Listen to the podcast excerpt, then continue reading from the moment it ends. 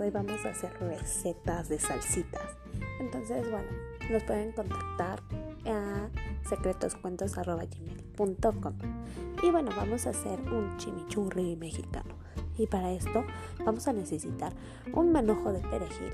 Todo esto lo pueden conseguir con el tenderito de mercado o en la verdulería de la esquina más cercana de su casa. Y algunas cosas las pueden tener en su casa. Entonces vamos a ocupar un manojo de perejil picado, tres dientes de, tres dientes de ajos finamente picados. Este, no se preocupen, les va a ayudar en el crecimiento de sus uñas. Eh, un pimiento picado, vamos a ocupar nomás un cuarto. Lo demás lo pueden guardar para una ensalada. Este, orégano, vamos a ocupar como una cucharadita. También una cucharadita conmigo. Si no te gusta su sabor, puedes ocupar media. Em, este, una pizca de laurel, albahaca, romero, tomillo.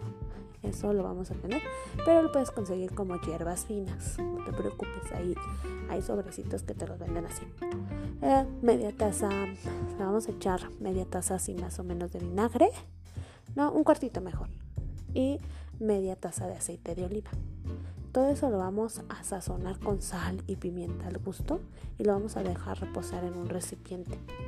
Este te recomiendo en un recipiente de vidrio y tapado. Lo vamos a dejar toda la noche. Es más, si lo dejas los días antes, no hay problema. Si quieres que quede picosita esa mezcla, la vamos a cortas este chilito este verde picado de árbol o del serrano, así picadito lo picas finamente y se lo echas. Y bueno, no, esto queda riquísimo para una, como digamos, para una carnita, eh, para darle así el toque perfecto a una empanada. No, te lo vas, de verdad te la vas a disfrutar. Va a quedar delicioso. Y bueno, también podemos, hay una salsita verde de habanero que podemos hacer ya entradas en salsas, pues ya podemos hacer varias salsitas. A lo mejor lo puedes hacer esto también para, para darle un, toque más. Si tienes, si haces una carne asada o a lo mejor una taquiza en casa, entonces esa deliciosa salsita de habanero también te va a gustar. En esta le vamos a poner los tomates, chile habanero, el de a tu gusto.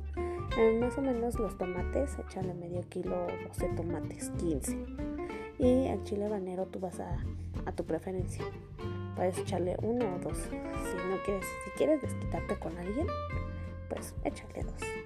Cuando estén bien suavecitos, los vas a poner en una ollita a hervir con agüita, su este ajito, la sal, este, también echarles un poquito de cilantro y tantita cebolla.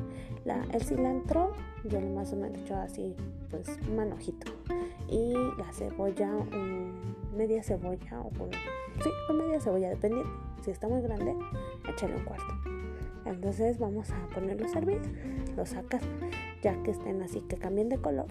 Los echas a la licuadora con tantita agua y este le vas a poner, le vas a echar tantita sal de grano, lo licuas y si ya quieres que quede algo así como muy, eh, lo puedes echar en un molcajete para decir, ah, yo la hice y que se vea así muy estilo de molcajete, picas tantito cilantro desinfectado, se lo pones ahí dentro del molcajete, cebollita y, y lo revuelves con la salsa y queda delicioso.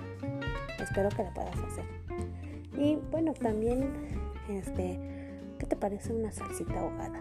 Sí, de esa de que lleva, este, se hace en un sartén, pones asa de jitomate, así más o menos unos tres jitomates, eh, échale unos cuatro chiles de árbol para que quede sabrosa, media cebollita, eh, vamos a ponerle este aceite, le echas tantito al, al sartén, le pones tantito aceite y le vas a poner este, unas hojitas de laurel, una cucharadita de orégano y la vas a poner ahí a freír tantito. Ya que la este, sacas las hojitas de, de laurel y la de orégano, entonces ya las sacas tantito y entonces las echas a la licuadora. Calientas ya que se frió el chile y la la que es la cebolla y el jitomate, ya que vayan agarrando color, la cebollita va a quedar negra, va a quedar mm, le va a dar el toque. Ojo, abre las ventanas de tu casa porque te va a dar una tosedera, pero la salsa va a quedar buenísima, ¿eh? Después de que este, ya se quedaron los chiles, los vas sacando y los vas echando con unas pincitas al, este, a la licuadora. Todo ese, todo ese aceitito que te va quedando, también lo recolectas y lo echas a la, a la licuadora para que le dé también sabor. Y echas una pizca de sal.